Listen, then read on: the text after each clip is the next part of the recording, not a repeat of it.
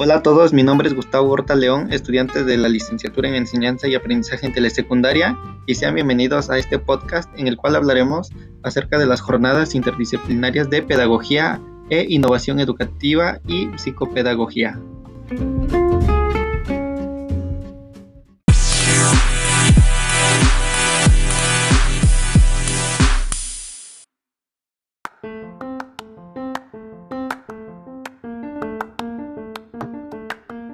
Primer lugar, empezaremos a hablar acerca de los orígenes y tendencias en México en cuanto a lo que fue la enseñanza. Por ejemplo, la doctora Frida Díaz Barriga nos hablaba de que en los inicios de esta enseñanza fue desde que se empezaron a fundar las escuelas normales en 1881 y tenían como propósito la formación de profesores. Después en las décadas del siglo XX ya se iniciaba con dos tradiciones que era la pedagogía universitaria y la normalista. En los años 50 eh, también estaba asociado la docencia a nivel básico. En los años 70 ya había investigación, pedagogía social, planeación educativa, formación de profesores. Y en los años 90 eh, los escenarios educativos no formales e informales, tales como empresas, educación de adultos, consultoría, pedagogo multifuncional, es decir, que eh, los maestros ya no solamente se dedicaban a, a la enseñanza de en una escuela, sino que igual aquí ya trata de abarcar más como lo son las empresas y también la educación de adultos.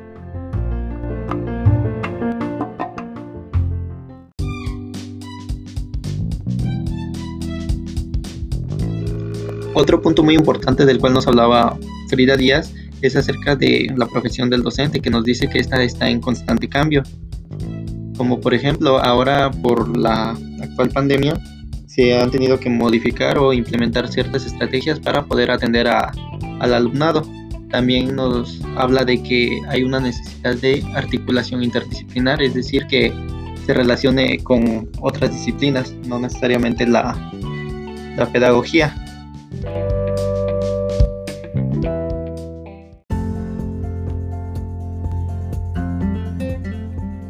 Ahora pasando a un curso en específico, me parece interesante el de la inclusión educativa y en este nos presentan una ponencia de algunos universitarios en, la cual se titula Los universitarios y la comunidad sorda, una experiencia de diálogo y aprendizaje. En esta pues nos presentan un caso acerca de dos estudiantes sordos que entraron a la universidad. Y bueno, para esto nos presentan el concepto de lo que es la exclusión y bueno, según la UNESCO, es la falta de acceso a bienes básicos y redes de bienestar social, en el cual el sujeto excluido no tiene las mismas oportunidades para contar con una vida segura, estable y justa por sus características particulares. Y por otra parte, lo que se pretende aquí es la inclusión educativa, que esta implica un proceso que permite responder a la diversidad de los estudiantes para que puedan participar en las diferentes actividades es decir, para que sean tomados en cuenta como cualquier otro estudiante. Entonces, el caso es que dos estudiantes sordos entraron a la universidad y de esta manera los tanto los docentes como sus compañeros pues se tenían que relacionar de cierta forma con ellos. Pero ¿qué fue lo que sucedió? No sabían cómo atenderlos porque desconocían del tema y por otra parte no contaban con las estrategias para poder atenderlos. Fue por esto que tuvieron problemas, porque necesitaban de algún intérprete para que pudiera traducir lo que ellos querían dar a entender.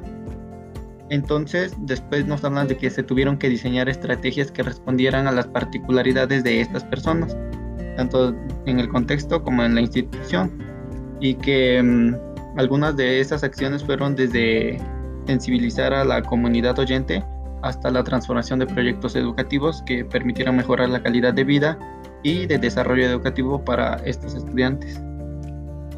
Entonces, eh, fueron mm, varias estrategias las que se implementaron después, ya que, bueno, por ellos fue que empezaron a valorar el lenguaje de las señas para poder incluirlos y también se hicieron transcripciones de libros y otras cosas con las cuales podían ayudar era organizar círculos culturales, retomar la concientización y humanización hacia los demás estudiantes y también diseñar actividades culturales y recreativas, así como talleres para enseñar el lenguaje de señas y también es importante que ellos se relacionaran con, bueno, la escuela con diferentes sectores de la sociedad para que pudieran igual apoyar.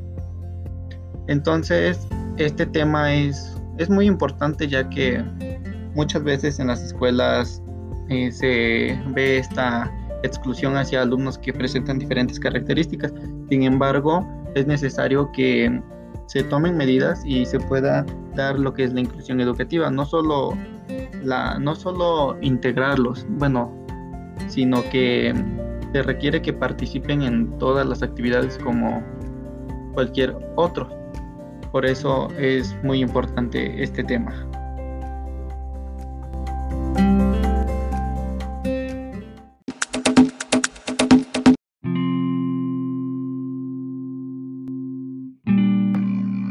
Y bueno, eso ha sido todo. Espero que les haya agradado este podcast.